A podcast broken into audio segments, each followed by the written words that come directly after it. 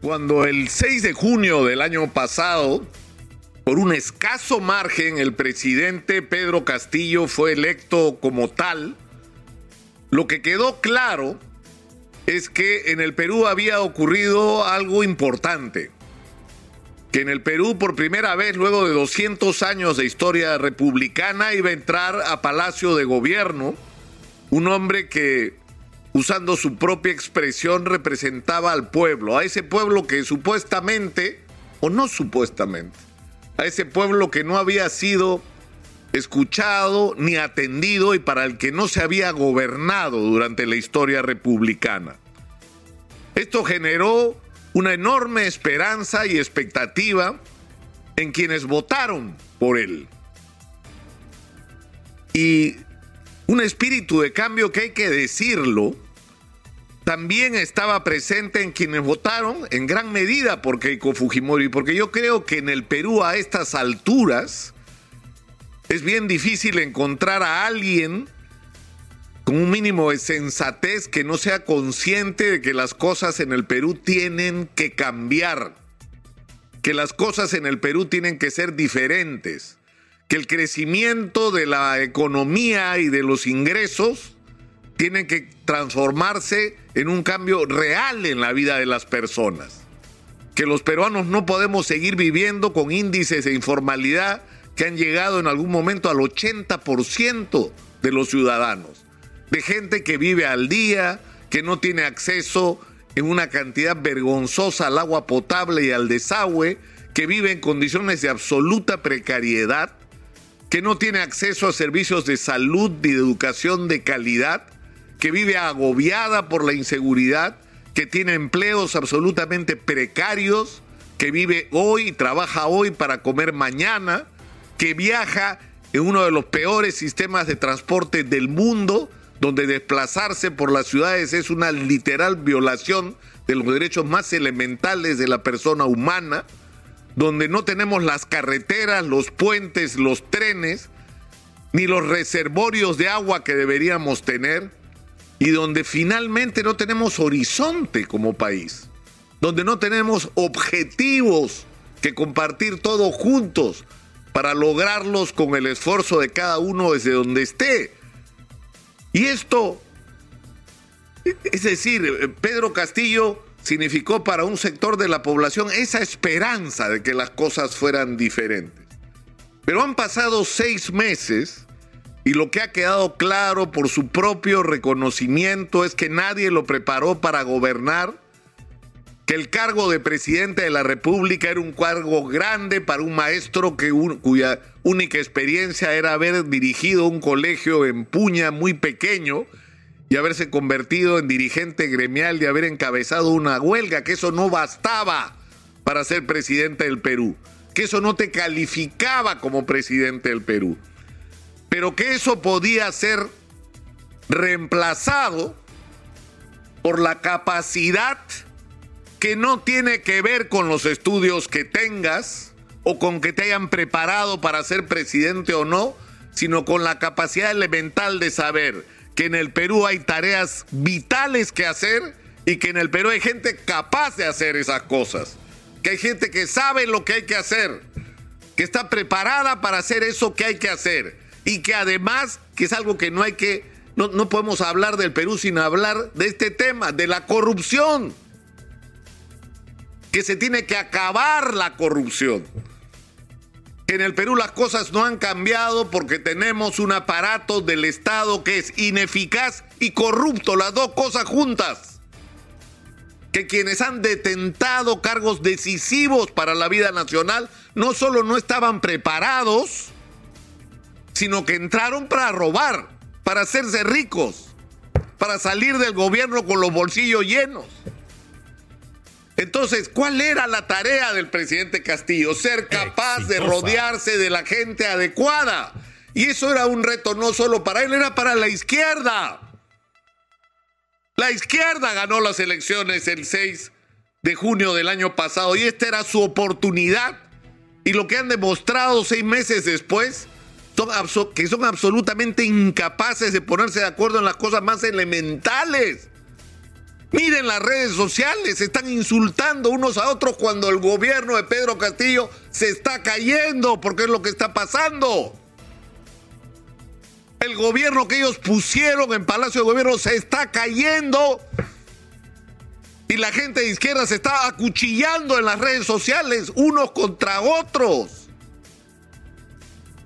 O sea, no hay gente capaz dentro de la izquierda, no tiene la izquierda la capacidad de pensar más allá y de ver que hay gente que no es de izquierda que puede ayudar a, a transformar el país como en China. Deng Xiaoping. No importa qué color es el gato, lo importante es que case ratones. Es el lema con el que se ha construido ese monstruo económico que es China hoy. Entonces estamos enfrentados a, ya, y a esto de valer. O sea, ¿qué hora es? Por Dios, 8 y 13 de la mañana. ¿Ese señor sigue siendo presidente del Consejo de Ministros? Ni Cerrón va a votar por él. No tiene la confianza, ¿por qué? Porque una vez más se le dice al presidente, presidente, usted tiene que escoger bien a su gente, se lo dice todo el mundo. Su problema es que tiene que filtrar a los cuadros que escoge y pone en el cargo más importante después del presidente de la República. A una persona que diga lo que diga, le pegó a su hija y le pegó a su mujer. Y está registrado en la comisaría, o sea que no venga con historias. Exitosa. Que no se judicializó. Esas cosas pasan. O sea, las víctimas por este complejo fenómeno de la violencia familiar que tu agresor es tu padre, es tu marido, es una, la persona a la que amas, es el que te hace daño. Y eso es lo que impide que muchas mujeres lleven hasta el final estas denuncias. Pero que los hechos ocurrieron, ocurrieron, señor. Y están registrados. Y no venga usted, señor Valer, con historias. Usted no debería estar ahí ni un minuto más ni un minuto más es una falta de respeto a las mujeres del Perú. El que este señor siga ahí. Pero ¿cuál es el problema?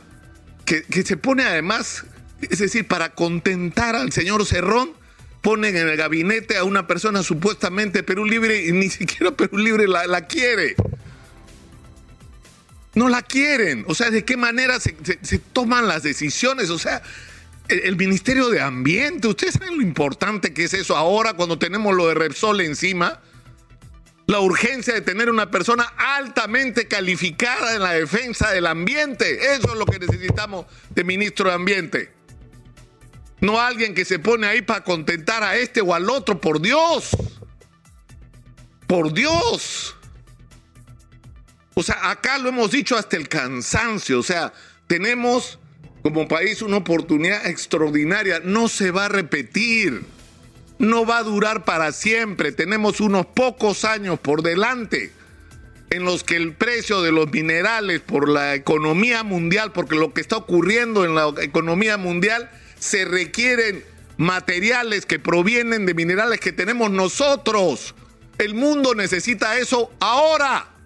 Y nosotros podemos ofrecérselo, pero no podemos hacerlo solo. Necesitamos miles de miles de millones de dólares de inversión de la gente que no solo tiene el dinero, sino sabe cómo sacar el mineral.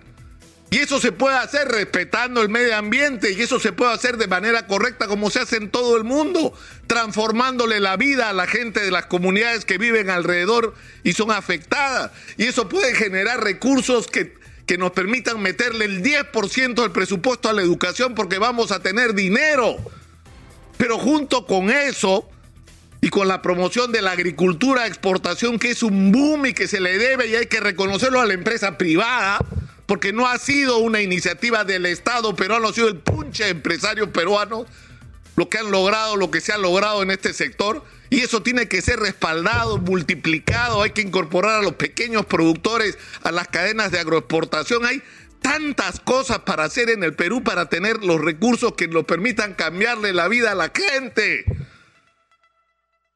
Pero, pero para eso tiene que cambiar el aparato del Estado. Carolín López. O sea, ¿cuál es la diferencia, díganme ustedes, de todos los gobiernos anteriores que han hecho lo mismo? Que te enganchas con los políticos para ganar licitaciones. y que por eso cobras comisiones y pagas comisiones. Es la misma historia. No es esto por lo que votó la gente el 6 de junio. ¿ah? No es esto por lo que votó la gente. Y la gente está, yo lo he dicho acá en múltiples oportunidades. El profesor Castillo no se tiene que preocupar por Keiko Fujimori, ni por Rafael López Aliaga, y por gente que no reconoce el resultado de las elecciones del 6 de junio, donde legítimamente, aunque por escaso margen, el Perú lo hizo presidente. No. Pedro Castillo se tiene que preocupar por la gente que votó por él, que lo hizo presidente de la República y que lo que está viendo no es por lo que votó, porque por esto no votó la gente que hizo presidente a Pedro Castillo. Yo dije al comienzo de esta semana que esta era la última oportunidad del presidente. Y yo creo que estamos enfrentados a una situación donde lo que está en discusión no es si debe permanecer o no valer, porque eso ya ni siquiera debería ser discusión. Ese señor hace rato que no debía estar ahí. Desde que la información se hizo pública, ya no debería estar ahí, sino lo que está en discusión ahora es si el presidente debe seguir ahí o no. Y le soy sincero, me vale madre, como dicen los mexicanos, lo que diga la constitución. Lo que importa es lo que diga la gente. Y yo les digo, ¿qué tal si hacemos un referéndum a los que les encanta el referéndum? Hagamos un referéndum, pues, para ver qué dice la gente sobre si se debe quedar o se debe ir el presidente Castillo. ¿Qué dice el pueblo, presidente Castillo? ¿Qué dice el pueblo? ¿Por qué no le preguntamos al pueblo qué es lo que dice? La paciencia de la gente ha llegado al límite. Y yo no sé, sinceramente, si hay alguna alternativa. Se ha estado hablando de algo que ahora resulta iba a ser lo que iba a ocurrir. Es decir, ¿cuál es el mejor cuadro que tiene el gobierno? Hernando Ceballos. Lo lógico hubiera sido que ese cuadro que tiene, que nos ha ayudado a construir una barrera extraordinaria contra el coronavirus y que está salvando vidas en este momento, y que es cierto, tiene el mérito de haber continuado las cosas que se hicieron bien en el gobierno de Sagasti, pero las ha multiplicado porque tenemos muchísimo más de lo que teníamos. Se hablaba de que este hombre podía ser la salvación, pero parece que no va a ser así y yo sinceramente no sé si esto es suficiente. Eh, creo que estamos en un momento crítico y la discusión hoy yo creo que tiene que ser regresar a lo que tenemos que los peruanos al frente, es decir, poner la agenda de las cosas que hay que hacer. Y la gran pregunta es, ¿en quién podemos confiar para que haga lo que hay que hacer? Atraer la inversión, cambiar las reglas de juego en el sentido de que sí se puede hacer respetando el ambiente y cambiándole a la vida de las personas desde el primer día. Y transformar el aparato del Estado de esa vergüenza de ineficiencia y corrupción que es en este momento, que está lo de la policía, por favor. Por favor, el tráfico con los ascensos una vez más, cuando se prometió que esto iba a ser distinto, una vez más. Que tenga que pagar 25 mil dólares para subir. O sea, ¿de qué vale una vida entregada a una institución? Es una falta de respeto una vez más a la moral de la policía. Y no ocurrió en otro, en este gobierno. No tienen derecho que no solo permitan, sino que justifiquen el que estas cosas hayan estado pasando en los últimos seis meses. Pero en fin, yo creo que la, la gente tiene que hacerse escuchar. Yo creo que la gente tiene que hacerse escuchar. Porque eh, no podemos esperar más. El Perú no puede esperar más. Esta oportunidad que tenemos no va a estar ahí para siempre. Y o la tomamos o lloraremos después el que una vez más, como nos pasó con el caucho y nos pasó con el guano, perdimos el carro de la historia y seguimos siendo un triste país del tercer mundo cuando podríamos ser una economía potentísima parte del primer mundo. Depende de nosotros.